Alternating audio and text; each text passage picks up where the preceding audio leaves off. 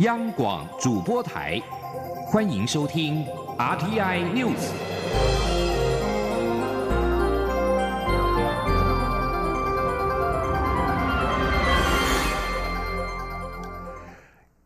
各位好，欢迎收听这节央广主播台提供给您的 RTI News，我是陈子华。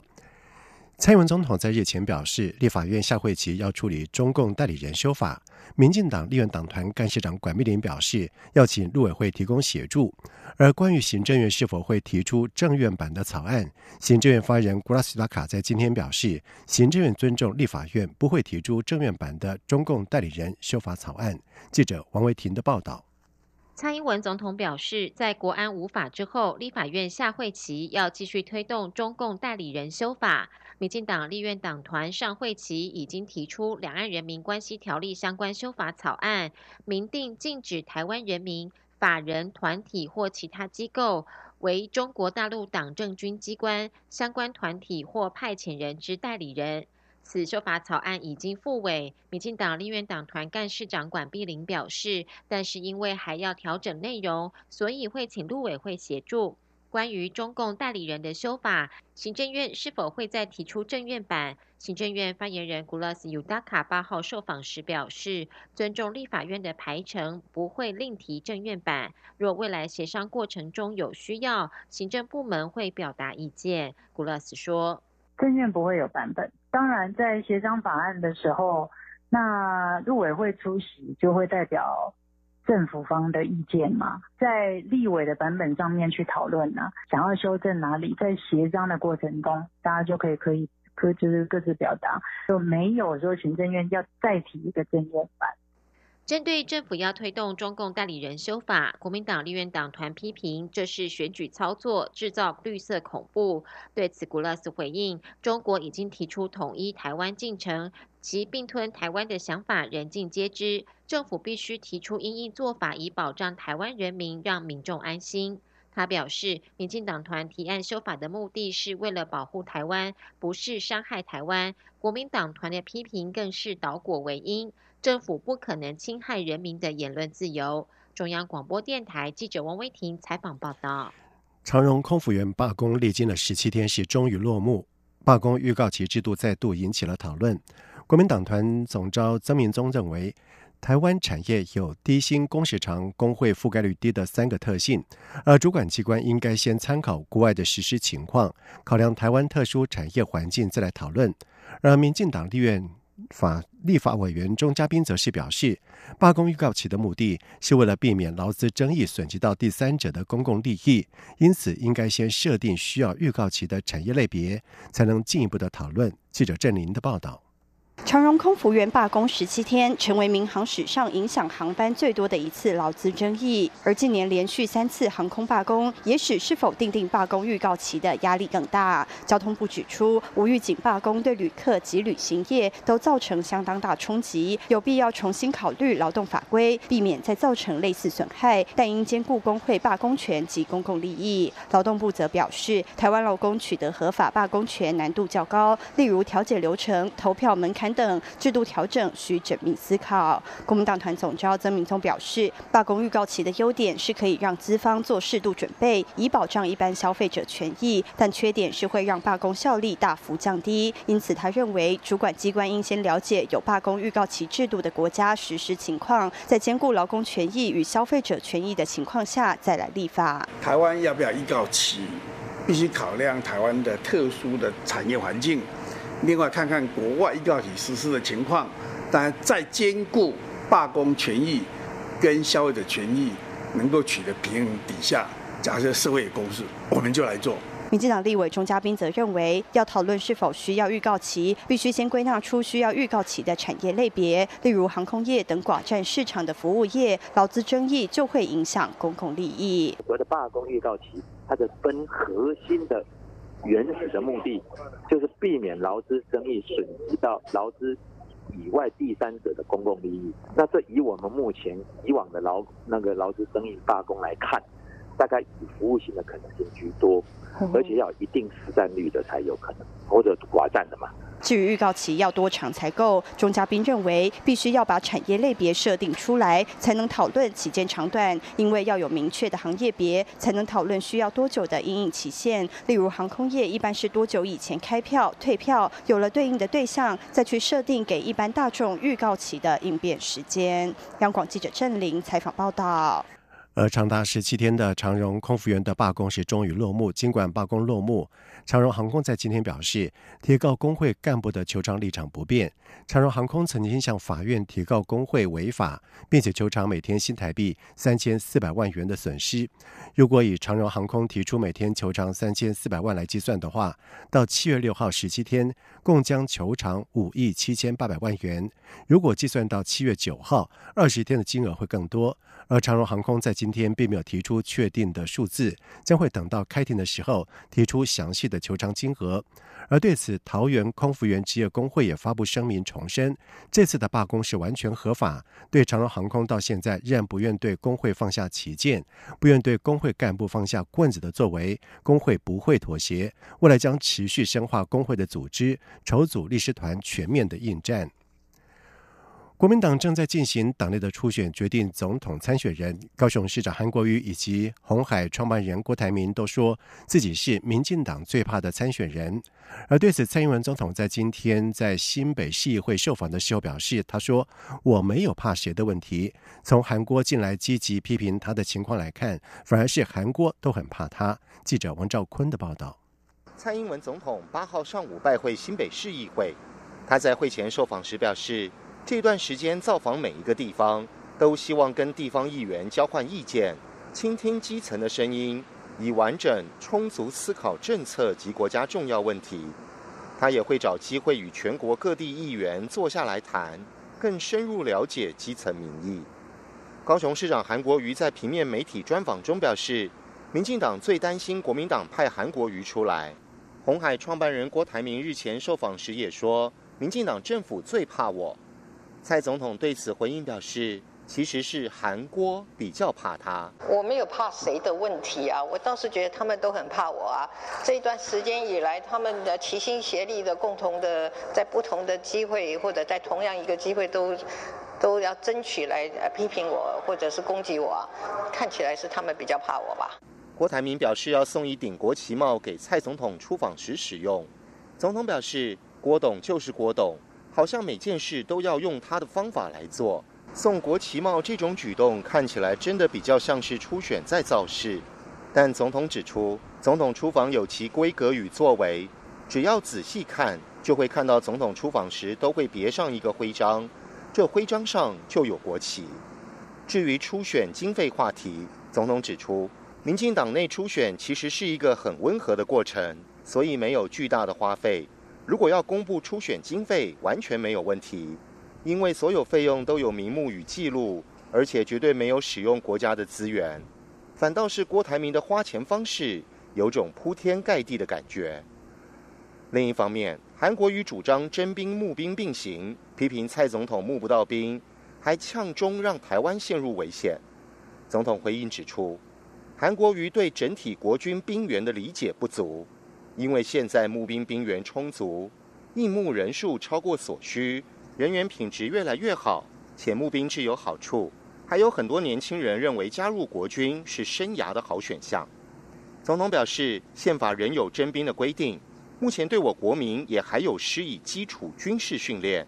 加上政府会持续强化后备军力，所以整体而言，无论是兵员人员数量与质量，都在持续精进中。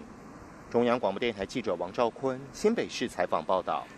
针对郭台铭表示要送一顶国旗帽给蔡总统出访的时候使用，对此蔡总统又再次的表示，总统出访有必须符合的国际外交规格跟作为，对外交领域的仪节，外交单位很专业，也都很有详尽的规范，一切按照外交的场合正式仪节来。而国民党总统初选民调在今天晚上展开，候选人郭台铭质疑民进党操弄民调，呼吁支持者灌票给高雄市长韩国瑜，要让比较好打的韩国瑜胜出，导致他的选情非常的危急。而对此，韩国瑜也表示，民调过几天之后就会真实呈现，相信全民自有判定。记者刘品希的报道。国民党总统初选激烈，民调将于八号晚间展开。候选人郭台铭表示，民进党认为高雄市长韩国瑜比较好打，因此呼吁支持者灌票，要让韩国瑜胜出。对此，韩国瑜八号下午受访表示，他一向尊重郭台铭的发言，民调几天后就会真实呈现。他相信全民自有判断，也相信党中央会秉持最公正、公平的态度执行民调。他说。郭董事长的发言，我一向都尊重，然后我继续尊重，然后民调过几天之后就会很真实的呈现出来。我相信，呃，全国的人民自己会去判定，他们认为谁比较适合代表国民党来参选。那其他，我想我都不评论。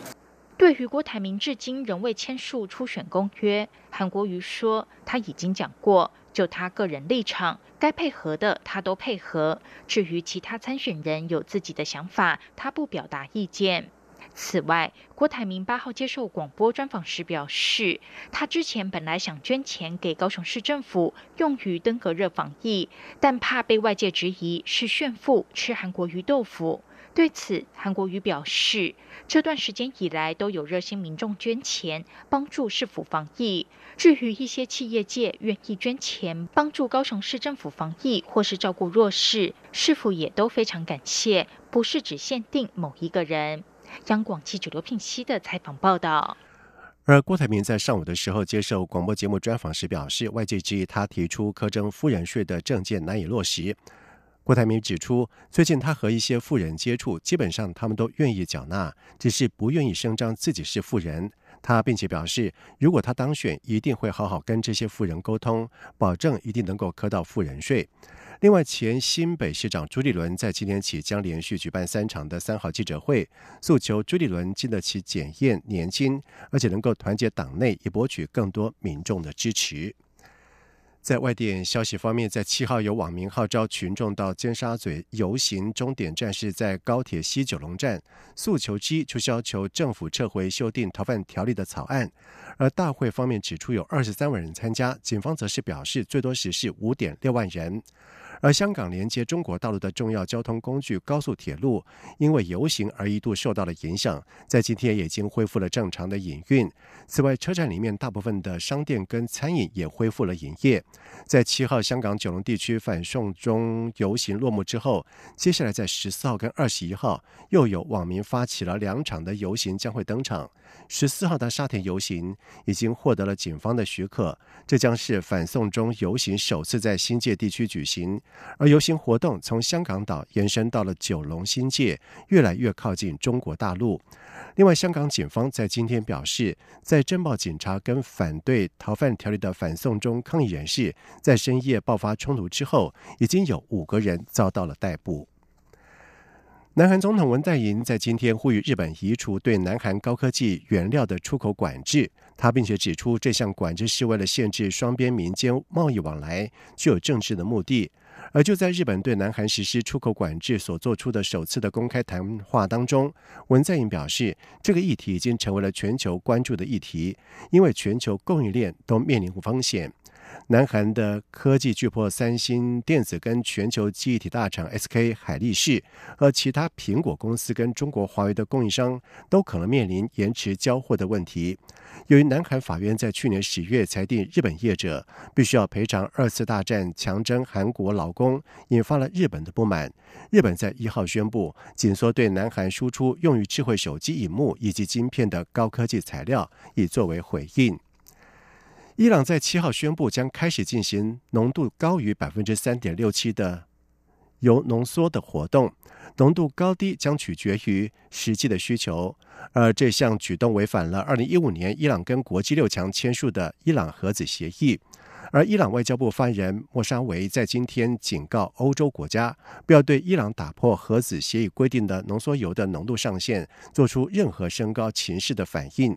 而针对伊朗宣布开始制造浓度超过核协议规范的上限，也就是百分之三点六七的浓缩铀，美国总统川普也警告伊朗最好谨慎行事。而美国国务卿蓬佩奥稍早的时候也表示，伊朗将面临更多的制裁。以上新闻由陈子华编辑播报，这里是中央广播电台台湾之音。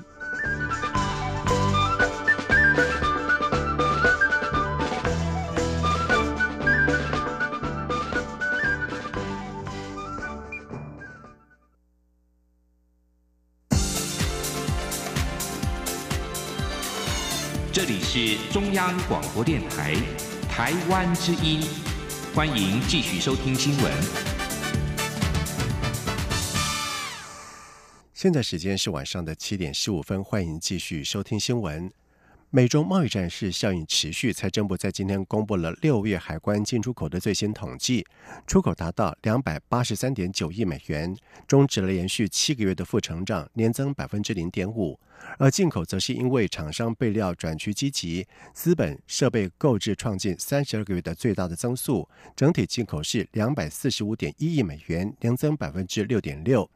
财政部同时分析，六月出口虽然优于预期，但是贸易战等不确定的因素仍在，没有办法过度的乐观。不过，受惠于台商回流的效应，新兴应用将陆续的出现。预估第三季的出口持平发展，第四季才会有比较大的成长，而全年则会是小幅的负成长。记者谢佳欣的报道。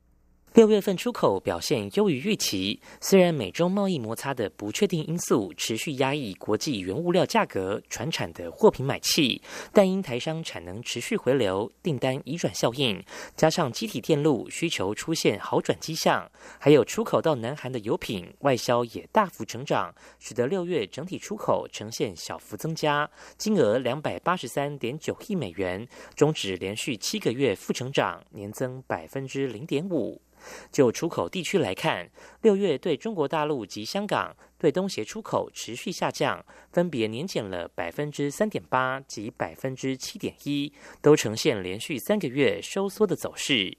至于对美国及日本的出口，则都创历年单月第三高，尤其美国年增率强劲成长百分之十八点五，连续三十三个月正成长。在进口方面，厂商六月扩大增购半导体设备及处理器等元件，资本设备购置创近三十二个月最大增速，整体进口金额两百四十五点一亿美元，年增百分之六点六。可以看见厂商备料变得积极。财政部统计处处长蔡美娜说：“因为未来的下半年就是传统的出口的旺季，而且我们在对照看到进口的电子零组件，这个月也是创下历年同月的最高，年增率大幅回升到百分之九点八。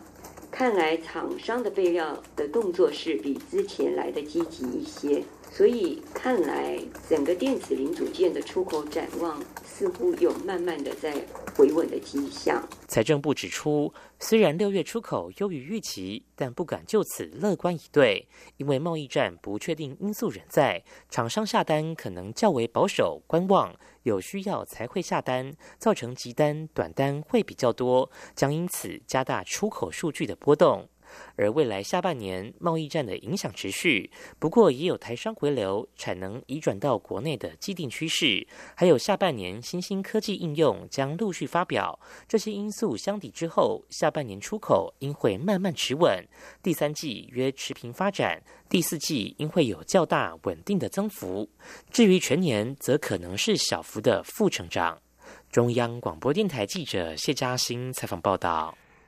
基本工资审议委员会预计在八月中旬召开，而劳方代表之一的全国产业总工会秘书长戴国荣在今天表示，他们将提出月薪调整到新台币两万八千元，时薪一百六十四元。而资方代表之一全国工业总会常务理事何宇则是表示，为了照顾编辑劳工、二度就业妇女等等，时薪比较适合调整。在八月十号，他们将召开大会，由七大工商团体一起来讨论。记者杨文军的报道。蔡政府上台以来，基本工资连续三年调涨，现行为新台币两万三千一百元，时薪为一百五十元。由于劳动部长许明春在立法院答询时曾说，希望在蔡英文总统任期内，包括连任任期，达成梦想数字三万元。外界预期今年基本工资还是会上调。劳方代表之一、全国产业总工会秘书长戴国荣指出，他们将提出月薪调涨至两万八千元，时薪一百六十四元，主要是因为一九九七年到二零零六年十年间经济正成长，但基本工资动涨，企业利润没有与劳工分享，造成贫富差距扩大，当然要逐年调升。资方代表之一、全国工业总会常务理事何宇则表示，民进党执政这三年，基本工资已调涨百分之十四点七，时薪也涨了百分之十七点五，但经济成长才涨了百分之七点二，两者脱离太大的话，会对产业造成冲击跟伤害。不过，为照顾边际劳工、二度就业妇女等，他认为调整时薪比较适合。他说：“但是我们认为，政府要照顾边际劳工，还有打工族，还有那个呃中高龄妇女哈劳工中高龄的呃打工族哈。”那应该是在实薪方面是可以考量调的比较高一点。何宇也说，基本工资究竟要调多少？八月十号他们将召开大会，由七大工商团体一同讨论调涨幅度，期盼合情合理，也平衡产业发展。希望政府不要为了选举而调整，这样对国家伤害是很大的。中央广播电台记者杨文君台北采访报道。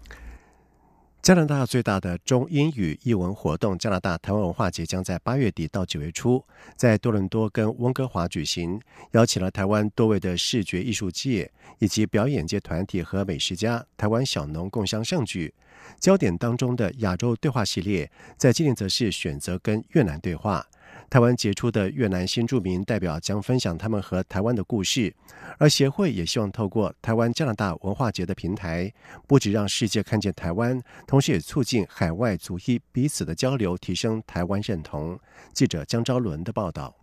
加拿大亚裔活动协会策划的加拿大台湾文化节，今年在温哥华举办届满三十年，在多伦多也要迈入第十四年。今年再度邀请台湾各领域精彩团队，要向加拿大民众展现来自台湾丰沛多元的文化软实力。参与团队包括朱宗庆打击乐团、拍戏少年、视觉设计师廖小子、李文正、阿美族音乐人孙瓦娜、加拿大台艺指挥家谢德健也将指挥交响乐团演出台湾音乐家李星云书写台湾的作品。另外还将介绍台湾的文学以及新锐服装设计意象。以摄影师沈昭良拍摄为主题所衍生的迷你版变形金刚台湾舞台车，更将热闹滚滚开往加拿大跑滩。但只是看见台湾还不够，更重要是让台湾能够被世界所需要。也因此，从二零一六年开始，加拿大台湾文化节开启亚洲对话系列，陆续与香港、日本、菲律宾对话。今年则以越南为主题，邀请去年在国庆大典上担任主持人之一的越南新著名阮秋恒，分享他与台湾的故事。台湾越南餐厅主厨张乔西也要和越南知名主厨阮梦雄一起前往加拿大，呈现融合台湾、越南、香港、加拿大四种文化元素美食。加拿大当地越南社区则邀请越南各领域文化代表共同参与，借由加拿大台湾文化节与台湾对话，同时也与加拿大民众对话。加拿大亚裔活动协会执行总监吴全义强调，透过加拿大台湾文化节。台湾不只呼应加拿大多元文化价值，更成功搭建平台，吸引其他族裔社区参与，增加国际社会对台湾的认同。吴权益说：“因为我们做对话，所以我们也也反映了加拿大的多元文化，所以这不会是只有台湾的事情，这是大家的事情。那我们有一个理念，我们是希望说，这个世界呢，要不不能只看见台湾，要台湾要被需要。”啊，所以渐渐的我们就发现说，这是一个很好的啊方式来带动台湾在世界上的这个重要性的一个一个认同。文化部文化交流司司长吴少开表示，文化部每年补助加拿大台湾文化节，他们认为加拿大台湾文化节策划亚洲对话系列，不止不会减少影响力，反而能够扩大台湾在国际社会的声量，被更多人所认同，非常有意义。中国电台记者张超伦台北采访报道。在外电消息方面，希腊保守派的新民主党领袖米佐塔基斯在七号大选当中获得大胜之后，在今天宣誓就任希腊总理。而他的主要的政见包括有鼓励投资、降税以及增加就业机会。新民主党在大选当中取得了将近百分之四十的支持，这也是十年来最佳的表现。而至于前任总理切普拉斯领导的执政党激进左派联盟，则是获得了百分之三十一点五的选票。米佐塔基斯发表电视演说的时候表示，痛苦的循环已经结束，在他主政之下，希腊人将再度骄傲地昂起头来。他并且保证，他不会让希腊人民失望。而在上任之后，米佐塔基斯将面临跟债权国设定的财政目标冲撞的情况，也将是他上任之后的考验之一。另外，包括了即将卸任的欧盟执委会主席容科以及土耳其总统埃尔段都已经祝贺。米佐塔基斯的胜选。日本共同社报道指出，日本历史研究者松野成找到了一份据称是旧日本陆军毒气部队的作战详细报告，记载了曾经在中日战争的时候使用毒气弹的化学武器。这是首度发现军方的报告记载日军使用化武。由于旧日本军在二次大战战败的时候有组织的废弃了记录类的文件，以致无法弄清使用毒气的全貌。松野表示，对日。中的战争期间战争实际情况已经弄清楚的部分只是冰山一角，有必要弄清事实，从中吸取教训，就不再的重演悲惨历史。而这份战斗详报是当时在中国北方作战的北支那方面军附属毒气战部队破击地大五队所记录的文件，大约有一百页的内容当中，记载了战斗的情况、炮弹使用的情况以及毒气弹使用命令的副本等等。报告并且指出，大队接到上级部队的命令，决定使用装有糜烂剂的炮弹黄弹，以及加入喷嚏剂的红弹的战斗方针。接下来进行今天的前进新南向。前进新南向。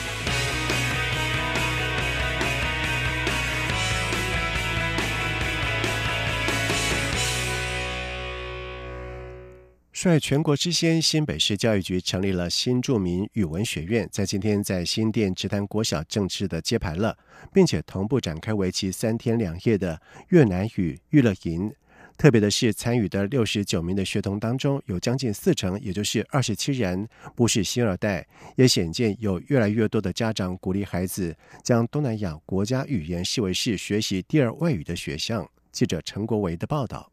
营造浸润式学习东南亚语言的环境，新北市教育局在新店直潭国小成立新著名语文学院，未来将在寒暑假或在学习间搭配开斋节、泼水节等节庆，为国小到高中生规划多日或单日的营队活动。新北市教育局科长吴怡珍表示，首场举办的越南语娱乐营，以国小三到六年级的学生为对象，并以十一住行娱乐六大主题规划各式课程，像是动手做春卷。凉拌米线、下波棋、挑扁担、过竹桥等，从游戏及活动中学习越南语以及认识越南文化。有六个主题嘛，所以他们就开六间教室。今天有一个一呀，哈，食衣住行的一哈，他们是把它变成当我们同在一起这样子的。主要的一个主题啊，今天我看到他们就是有我们越南的服饰，男生的、女生的斗笠的，跟他们的国服的部分，然后甚至他们的配件要怎么配的部分材料都准备好。娱乐营为期三天两夜，参加的小朋友都要住校。六十九人中有二十七人不是新二代，比例相当高。只谈国小学生黄心怡说：“我知道这个活动的原因，是因为有一次我去参加射箭比赛，然后校长告诉我有这个活动的，然后刚好我们班上也有一个朋友是新住民，所以我来陪他。透过这个活动，可以学到许多各国的文化。”吴怡珍说：“非新住民学生参与踊跃，代表有越来越多的家长了解东南亚语言，不只是新二代学生的母语，也是孩子学习第二外语的选项之一。”新北市教育局规划明年暑假的娱乐营，除了越南语之外，能扩及到印尼语、缅甸语及泰国语。参加对象也希望从小学生、中学生逐步扩展到亲子都能参与，让大小朋友都能增加对东南亚语言和文化的学习兴趣，进而培育国民。的跨文化素养。中央广播电台记者陈国伟新北采访报道。成大医院穆斯林祈祷室揭牌启用，空间虽然只有三平，却是中南部医院的创举，也是全国第三间有穆斯林祈祷室的医院。成大医院穆斯林祈祷室是位在住院大楼二楼内科加护病房的旁边，虽然只有三平，设备是一应俱全，包括祈祷前要先洗净身体的洗涤器，以及祈祷时用的。礼拜毯、克兰经等等，祈祷空间还贴上了卖家指向的贴纸，方便教徒纪念真主。而成大医院院长杨俊又表示，成大医院有佛堂、基督徒祈祷室，新设立的穆斯林祈祷室，则让信奉伊斯兰教的新移民看护病友、学生等等，也能够在成大医院找到心灵慰藉的空间。